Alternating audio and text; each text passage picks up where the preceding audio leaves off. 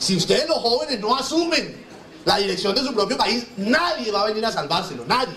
¿Puedes imaginar el impacto que Jaime Garzón habría tenido en el mundo actual de las redes sociales? Su vil asesinato el 13 de agosto de 1999 conmocionó a millones de colombianos que lloraron por su pérdida, pero también les despertó una indignación colectiva contra la violencia y la intolerancia. Ese día se convirtió en un agujero negro en la historia de Colombia, dejándonos sin su voz, sin su valentía y sin su carisma inigualable. El humor de Garzón no tiene fecha de vencimiento. Su incisivo y contundente mensaje, aquel que lo convirtió en una piedra en el zapato para los poderosos y en una voz incansable para los desfavorecidos, favorecidos habría resonado con una fuerza aún mayor en la era de Twitter o X, como se llama ahora, Instagram, Facebook, TikTok y YouTube. Jaime Garzón observaría con ojos críticos cómo algunos medios de comunicación, en su afán de complacer a poderosos intereses, se convierten en cómplices silenciosos de la manipulación y la desinformación. Con su inmensa creatividad, denunciaría los intentos de callar a los independientes que se atreven a mostrar una realidad distinta de Colombia. Lamentaría los acosos e intimidaciones que sufren quienes se atreven a cuestionar el statu quo y, sin duda, recordaría que la verdad no siempre es popular, pero es esencial para el progreso de una nación. A través de sus palabras mordaces y su coraje indomable, Jaime Garzón nos recordaría la importancia de mantener la integridad periodística y de defender la libertad de expresión sin importar las amenazas que enfrentemos. Ahora que soy periodista voy a validar el bachillerato. ¿Usted es periodista?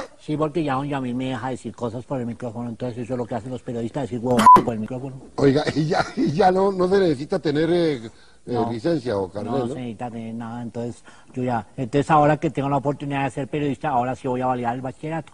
Espero que los demás periodistas sigan mi ejemplo. En Twitter o X, sus incisivos comentarios y valientes denuncias habrían atravesado fronteras, convirtiéndose en un eco retumbante de la verdad. Su habilidad para señalar a los corruptos y desenmascarar la injusticia habría encontrado un poderoso altavoz en esta plataforma, inspirando debates y movilizando a la opinión pública. En Instagram, la capacidad de Garzón para contar historias habría brillado con luz propia. Sus imágenes y videos habrían sido testimonios visuales de la lucha por un país más equitativo y transparente. Cada publicación habría sido una llamada a la acción, un recordatorio constante de que el cambio está en nuestras manos. Luego está YouTube, el escenario ideal y perfecto para su carisma único y su capacidad de conectar con las masas. Sus monólogos y entrevistas habrían encontrado un hogar en esta plataforma, llegando a audiencias jóvenes y ávidas de autenticidad. Sus discursos apasionados habrían encendido la chispa de la acción en aquellos que anhelan un cambio real. Con su perdón, doctor, pero ese país se escandaliza porque uno dice "Juega en televisión, pero no se escandaliza cuando hay niños limpiando vidrios y pidiendo limón. Eso sí no. Eso es folclore. ¿No?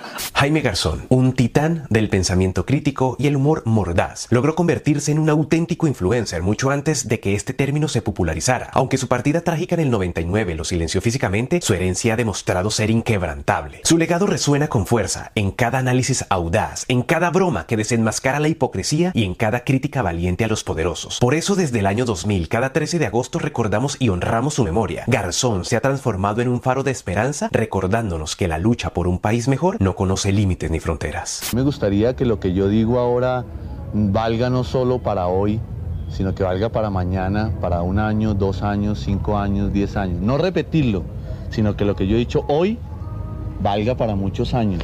Paul McCartney dijo alguna vez, juro que no morí. No en esa frase tan histórica, juro que no morí. A mí me gustaría no morir. No morir en la historia. A mí me gustaría no morir.